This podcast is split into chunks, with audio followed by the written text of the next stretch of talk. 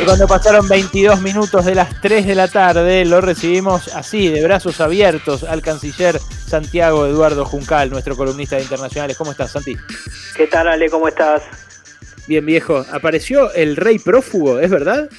Apareció el rey prófugo, ¿vale? efectivamente se encuentra en los Emiratos Árabes Unidos desde el día 3 de agosto, según informó hoy la Casa Real de España, es decir, se fue hace dos semanas, el día en que la misma Casa Real había hecho pública la carta que Juan Carlos de Borbón le, eh, como rey emérito, le eh, mandó a su hijo, a Felipe VI, el actual rey en ejercicio del cargo, y eh, algunos pueden, algunos especulan con que estaba en República Dominicana, otros que se había ido a Portugal, pero no, efectivamente está en un lugar al que fue muchas veces, hay que decir, después de haber abdicado en 2014. Mirá, no sabía que era un destino habitual del rey Juanca, pero contale a la gente desde el principio esta historia porque es espectacular y no quiero que se pierdan ningún detalle. ¿Qué hizo que Juan Carlos se fuera de España y cuál es la crisis en la que está inmersa eh, toda la familia de los Borbones? Bueno, efectivamente, es una historia muy larga, pero precisamente por eso vamos a tratar de empezar por el principio, ¿vale?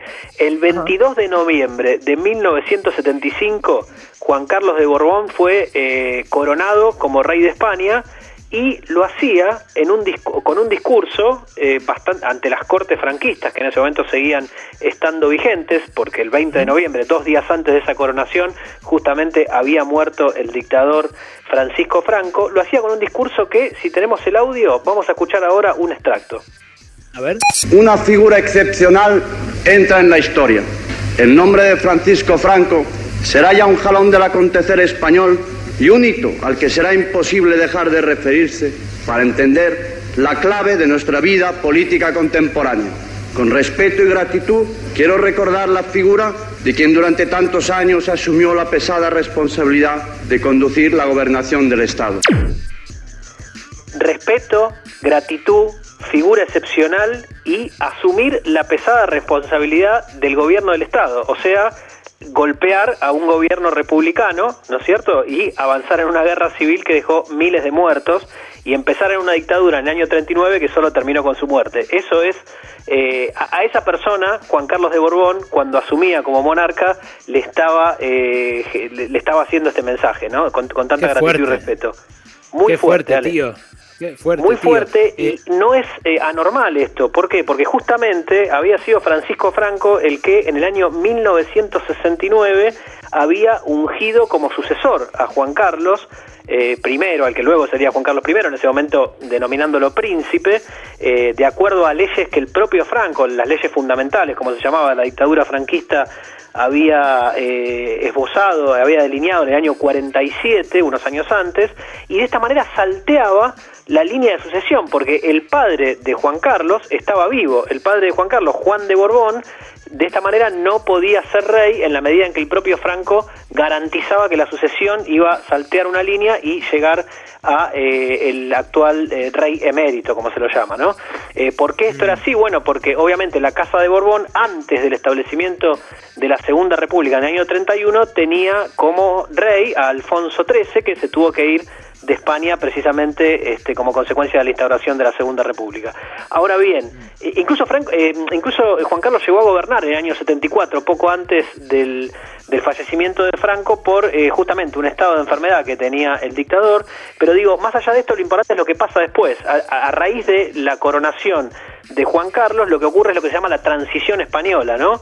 Que desemboca en la Constitución del 78, que entra en vigor a fines de ese año, y donde la monarquía nunca se sometió a un referéndum. Pensemos, por ejemplo, en lo que pasó en otros países de Europa, como Italia tras la finalización de la Segunda Guerra Mundial, o Grecia tras la finalización de la dictadura, donde hubo referéndums que abolieron a la monarquía. Bueno, en el caso de España no se llevó a cabo esto y precisamente, ungido por el propio Franco, Juan Carlos eh, se instaló como monarca y está el mito fundante de, en el año 81, haber ayudado a abolir el famoso golpe de Estado, el tejerazo, lo que fue el 23 de febrero del 81, la irrupción violenta de Antonio Tejero y otros eh, adláteres de él al eh, Parlamento español, a las Cortes, en un episodio mm. bastante confuso del que se dijo muy poco y del que Juan Carlos tenía información previa. Es decir, esta idea de que él fue una especie de de, ¿cómo decirlo?, de freno al intento golpista es bastante discutida por muchos investigadores y creo que a raíz de lo que está pasando ahora con la crisis de la monarquía se va a seguir discutiendo mucho más, te diría. En, general lo, que, lo que se suele destacar de, él es que eh, fue como una especie de garante del principio de la democracia, ¿no? Como eh, ahí con Felipe González, la, la la salida del franquismo, eh, lo, que, lo que suele reconocérsele es que fue eh, de algún modo guiada por él, que era el único que podía eh, unificar, digamos, esas pasiones tan encontradas entre los que habían sido víctimas de la dictadura y los que la habían llevado adelante. ¿Vos no crees que sea así?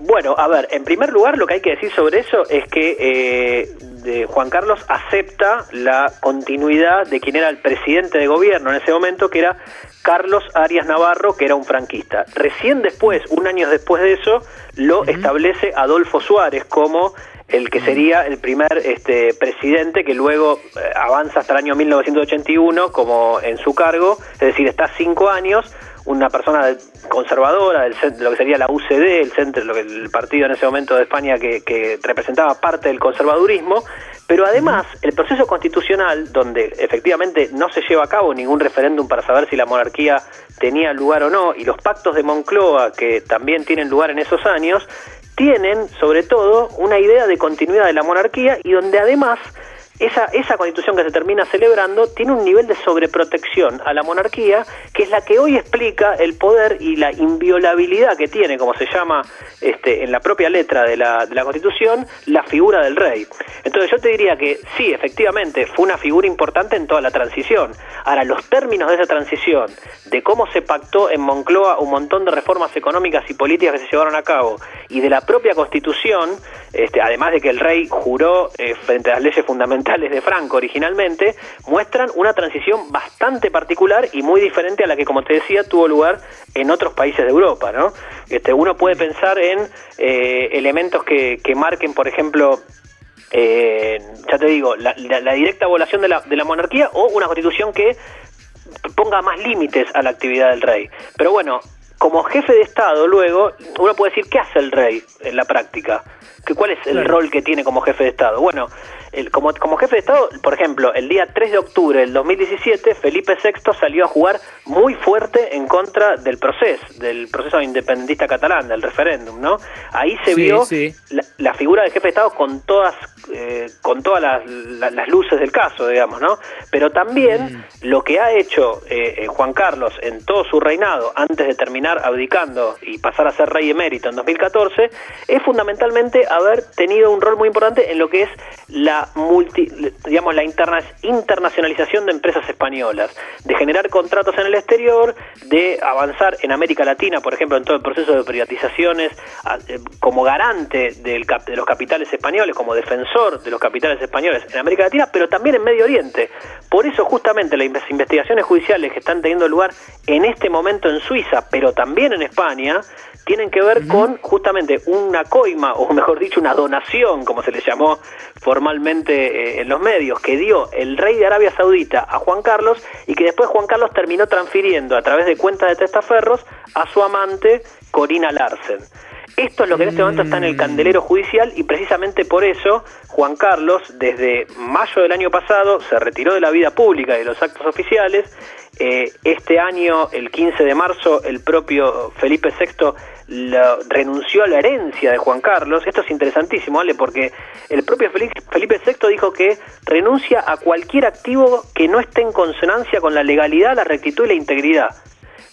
Esto quiere decir que de alguna manera está denunciando implícitamente a su padre, es decir, está haciendo caso a lo que son las denuncias en lugar de defenderlo abiertamente.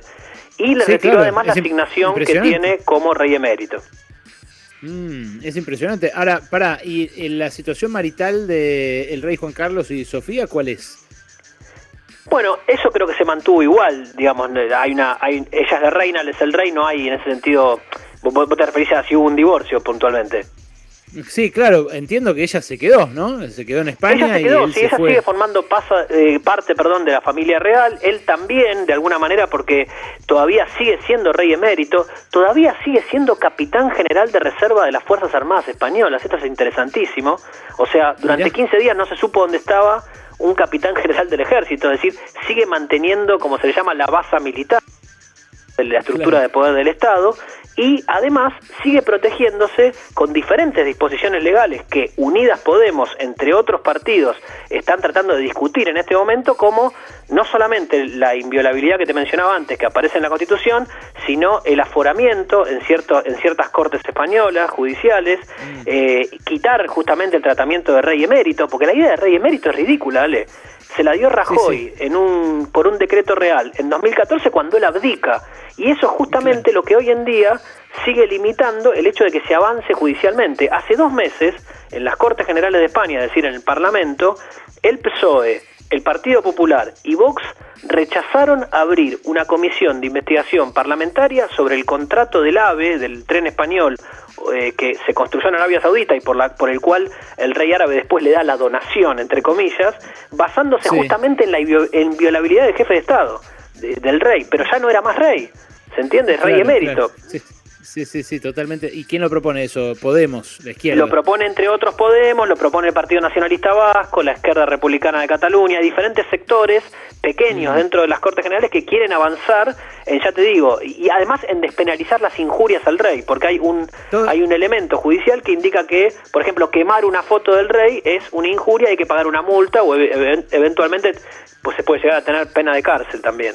No, bueno, eso es absolutamente disparatado y anacrónico, pero... es, anacrónico, pero tuvo que intervenir el Tribunal Supremo de Derechos Humanos de, la Unión Europea para hacer que ciertos jóvenes que habían quemado fotos del rey eh, no tuvieran que pagar una multa, que el Estado se la tenía que devolver.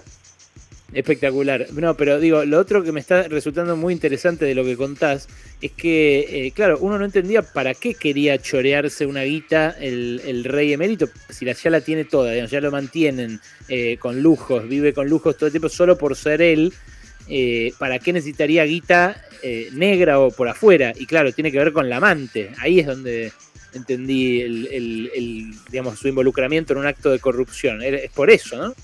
Efectivamente, tiene que ver con eso, tiene que ver con eh, dinero que no solamente recibió de Arabia Saudita, porque también se están investigando donaciones, nuevamente entre comillas, que vendrían de Kuwait y de Bahrein, es decir, otros estados del Golfo Pérsico, no justamente Emiratos Árabes Unidos donde fue ahora, pero sí mm. son otros estados del Golfo Pérsico, por lo tanto hay varios casos en los cuales justamente, como te decía, lo que está detrás es el rol de Juan Carlos de eh, hacer que las multinacionales españolas tengan ciertos contratos, como por, ejemplo construcción de vías férreas en países como Arabia Saudita.